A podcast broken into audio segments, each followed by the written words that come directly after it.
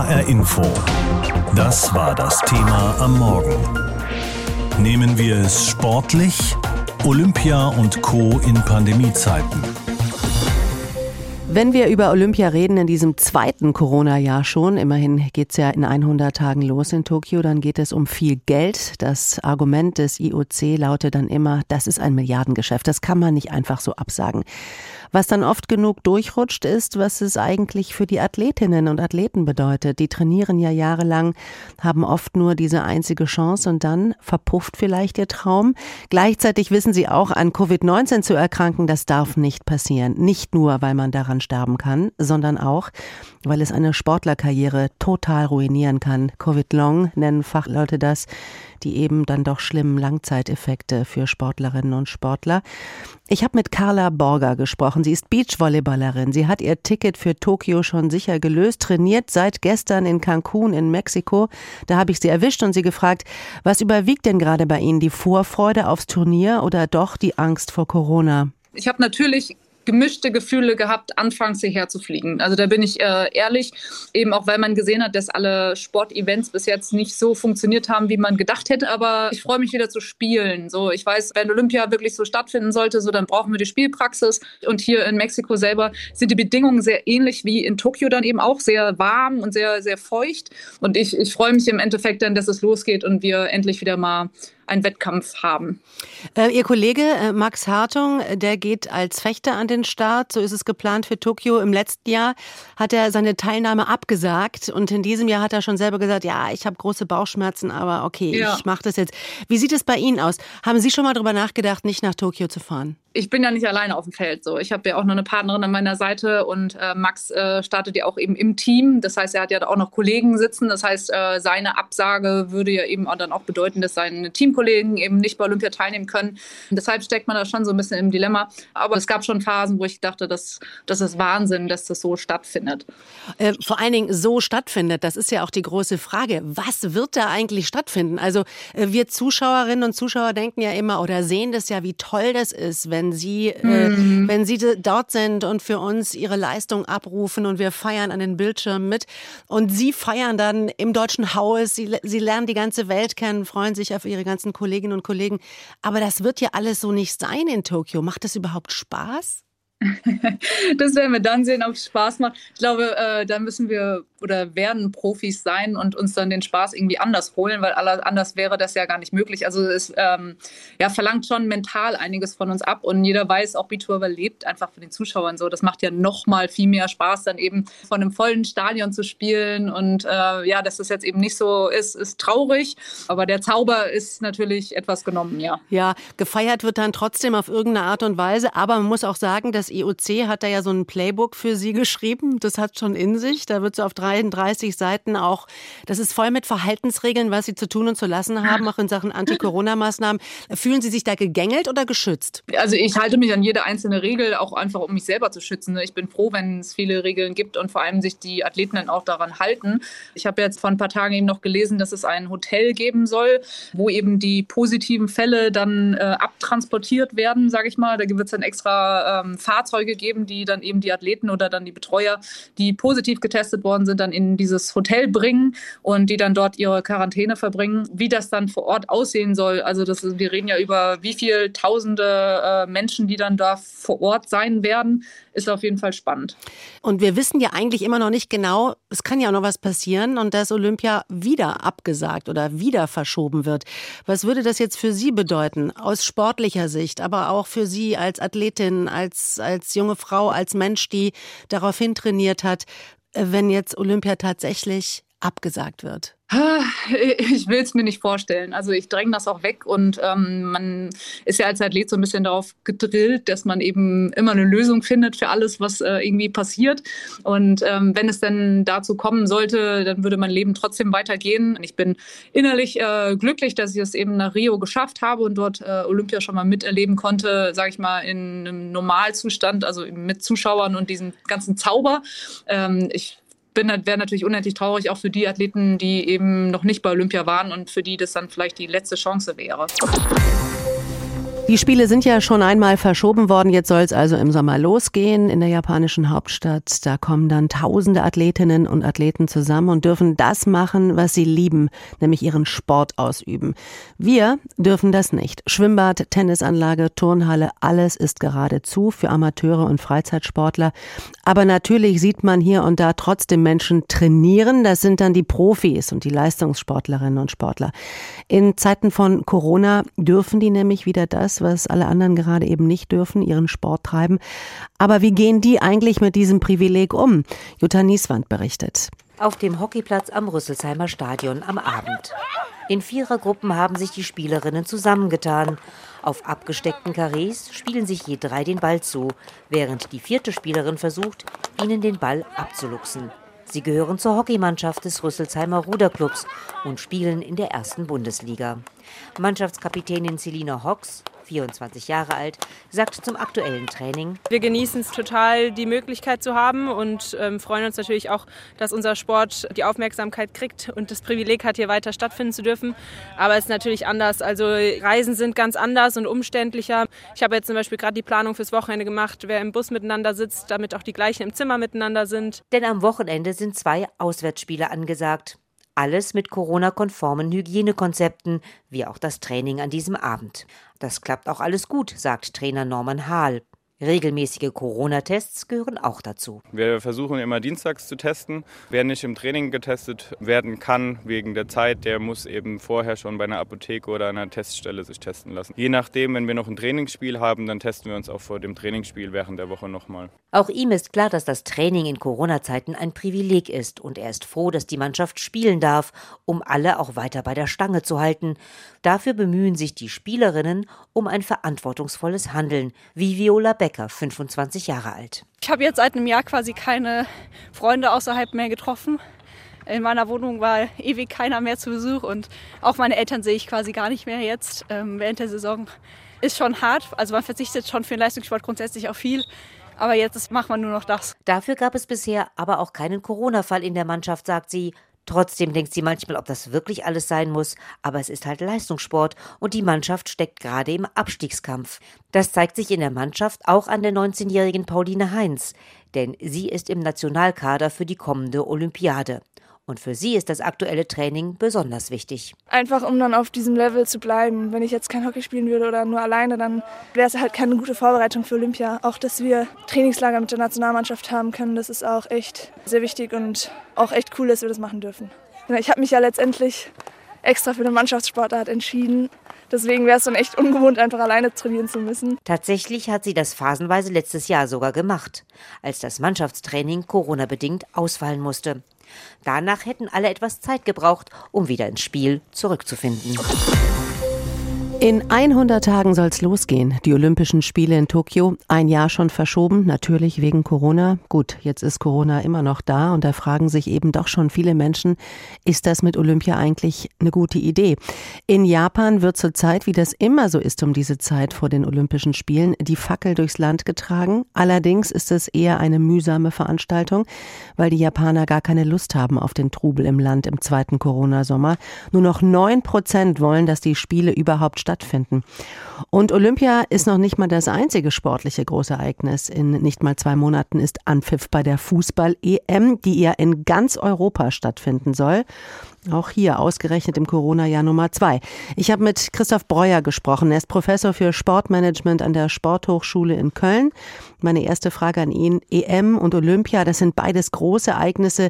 Da geht es um Milliarden. Das IOC hat den Hut auf bei Olympia, die UEFA bei der EM.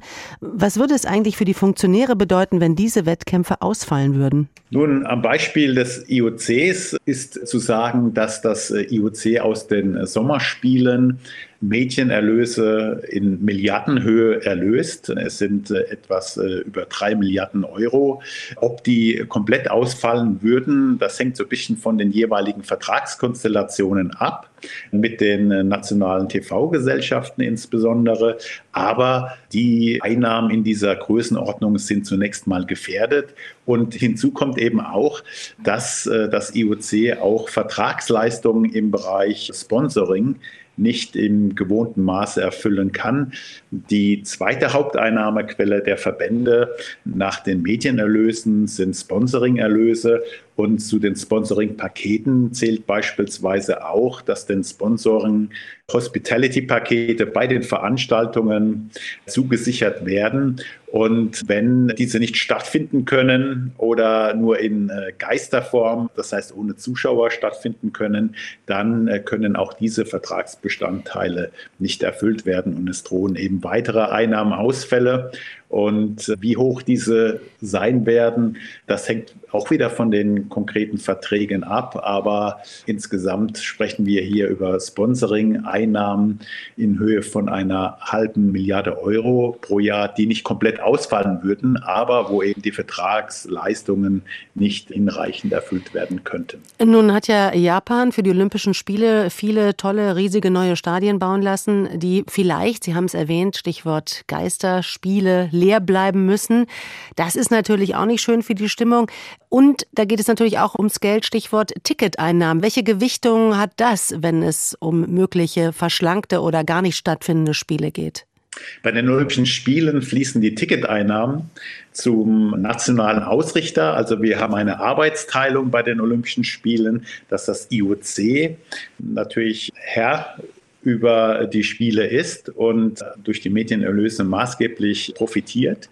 Der nationale Ausrichter, in dem Fall ist das das äh, japanische Olympische Komitee, hat eben auch beträchtliche Ausgaben und die werden über Ticketeinnahmen, aber auch über Sondereinnahmen wie beispielsweise Münz- oder Briefmarkenprogramme versucht zu refinanzieren. Und Ticketing spielt hier eine zentrale Rolle als Erlösquelle. Aber Zuschauer sind auch deswegen wichtig, weil man natürlich in einer Gesamtrechnung auch betrachtet, was bringt es der japanischen Wirtschaft, äh, wenn die Olympischen Spiele durchgeführt werden. Und da ist natürlich auch für Einnahmen in Gastronomie, Hotellerie, in das Verkehrswesen von zentraler Bedeutung, dass eben äh, Zuschauer und Gäste nach Japan kommen. Schauen wir an dieser Stelle mal auf diejenigen, die die Spiele erst so schön und besonders machen, nämlich auf die vielen Athletinnen und Athleten, die das Ganze bestreiten. Wenn jetzt Olympia ausfiele, mal angenommen, dann zerplatzt natürlich ein Lebenstraum von diesen Menschen und andererseits verlieren sie ja auch wichtige Einnahmen. Was heißt das eigentlich konkret für die Sportler? Nun, man muss sich erst mal vor Augen führen, dass die Teilnehmer an Olympischen Spielen sich in ihren Einnahmen unterscheiden von Formel-1-Fahrern und Fußball-Bundesliga-Profis. Die meisten betreiben ihren Sport allenfalls semiprofessionell und haben deutlich geringere Einnahmen. Und für sie stellen die Olympischen Spiele eine ganz zentrale Aufmerksamkeitsplattform dar. Fällt diese aus, haben die Athleten keine Möglichkeit, sich zu präsentieren. Und für Ruderer, Ringer oder auch Schützen gibt es eben keine angemessene andere Möglichkeit, sich zu präsentieren. Und das führt dazu, dass deren Werbeeinnahmen, deren Sponsoringerlöse deutlich geringer sein werden. Wir haben gerade eine Studie durchgeführt und die zeigte schon, dass im Jahr 2020 sich äh, die Werbeerlöse dieser Athleten signifikant nach unten reduziert hat. Und äh, es ist eine weitere Verschärfung der Situation zu erwarten, wenn eben die Olympischen Spiele und die Paralympischen Spiele nicht stattfinden werden. Und das dürfte in der Konsequenz dazu führen, dass wir vermehrt Gedanken bei diesen Athleten haben, ob es sich überhaupt lohnt, ihre sportliche Karriere fortzusetzen. In noch nicht mal zwei Monaten ist in eben auch Anpfiff bei der Fußball-EM ein Turnier, das im Corona-gebeutelten Europa überall stattfinden soll. Und auch in München soll das passieren. Da sollen alle Vorrundenspiele der Deutschen stattfinden, außerdem noch ein Viertelfinale. Und die UEFA hat auch ganz unverhohlen gedroht, wenn die Stadt keine Fans ins Stadion lässt, dann rollt der Ball eben woanders.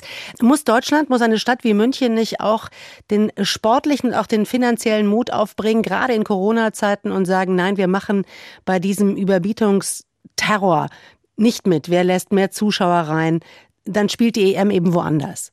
Das ist eine sehr nachvollziehbare Position. Gleichwohl muss natürlich München, muss natürlich Deutschland mitmachen in diesem Bieterwettbewerb, wenn man sich mittelfristig eben auch als Austragungsort bewähren möchte. Es gibt einen äh, sogenannten Druck seitens der Veranstalter, weil es immer mehr Destinationen gibt, die bereitstehen, entsprechende Wettkämpfe auszurichten. Aber ich finde gleichwohl es von Bedeutung, dass wir hier die Image-Effekte insgesamt betrachten. Und in der aktuellen pandemischen Situation kann es von Image-Vorteil sein, im Zweifelsfall eben auf die Ausrichtung von Wettkämpfen zu verzichten. Denn die pandemische Situation gegebenenfalls anzufeuern durch eine Ausrichtung von Wettkämpfen mit Zuschauern, dieser Schuss kann nach hinten losgehen. Es ist kaum zu glauben, aber der Europäische Fußballverband UEFA will die EM in zwölf Ländern mit Zuschauern durchführen. Mögliche Bedenken in den Austragungsstätten, zum Beispiel in München, wurden abgewiegelt. Darüber spreche ich jetzt mit unserem Fußballexperten Philipp Hofmeister, der ist hier bei mir im Studio, der bei der EM für die ARD im Einsatz sein wird. Philipp, wie siehst du das denn? Wie hoch ist der Druck der UEFA-Bosse? Ja, der ist schon unfassbar hoch. Du hast es gerade gesagt, es sind nur noch weniger als zwei Monate. Das heißt, die UEFA spielt so ein bisschen auf Zeit. Zeitspiel kennen wir ja aus dem Fußball. Diesmal hat das einen ganz neuen Anstrich noch zusätzlich bekommen. Es ist natürlich ein riesen Prestigeobjekt. Ein Turnier auf dem ganzen Kontinent in zwölf Ländern, da sozusagen die Fußballfans in ganz Europa Europa vereinen soll. Und diese Symbolkraft soll natürlich jetzt nicht außer Kraft gesetzt werden, indem man das Ganze dann quasi nur halbiert. Und dazu kommt einfach auch der wirtschaftliche Druck. Die UEFA ist ein riesiges Unternehmen, das wahnsinnige Gewinne erwirtschaftet. Und dementsprechend hoch wären natürlich die Verluste, sollte diese EM nicht wie geplant ausgetragen werden. Du hast es gerade gesagt, eine EM in zwölf Ländern. Würde es denn jetzt überhaupt noch Alternativkonzepte geben? Also die Alternativkonzepte, die gab es die ganze Zeit. Die liegen und äh, lagen natürlich permanent in den Schubladen der UEFA-Bosse aber die Optimallösung, die Wunschvorstellung, das ist nach wie vor dieses Turnier mit zwölf Gastgeberstätten in zwölf verschiedenen Ländern. Daran klammert sich die UEFA, daran hält man fest, weil die Bedeutung eben so hoch ist eines solchen Turniers. Und deswegen ist das auf jeden Fall der Plan A. Aber natürlich, in Pandemiezeiten gibt es auch Plan B, C und D. Die Frage ist, ab wann muss man sich dafür dann auch ultimativ entscheiden? Jetzt die Sache mit den Zuschauern. Menschenansammlungen sind in der Pandemie kontraindiziert, wenn man das mal so ausdrücken möchte. Kann ein Austrag Austragungsort wie München denn überhaupt das mit den Zuschauern garantieren? Können sie nicht und das ist ein großes Problem momentan. Die UEFA hat ja alle zwölf Ausrichterstädte abgefragt. Könnt ihr garantieren, dass zumindest ein gewisser Anteil an Zuschauern in den Stadien vor Ort sein wird. Und einige Städte, nämlich vier von zwölf, haben gesagt, Stand heute können wir das nicht garantieren. Das ist zum einen München, zum anderen sind das Rom, Dublin und Bilbao. Das sind sozusagen Stand heute die vier Wackelkandidaten und die UEFA hat das völlig klar kommuniziert. Wenn ihr kein Konzept habt, in dem verankert ist, dass zumindest eine Teilauslastung der Stadien garantiert ist, dann werdet ihr keine Gastgeberstätte sein. Und genau das ist eben auch ähm, der Stand der Dinge in München. Gerade gestern wurde noch mal gesagt, gesagt, wir hoffen natürlich, dass wir in zwei Monaten zu den wohlgemerkt drei deutschen Vorrundenspielen Zuschauer im Stadion haben, aber wir können es eben nicht garantieren, weil niemand von uns weiß, was heute in zwei Monaten pandemiebedingt los sein wird.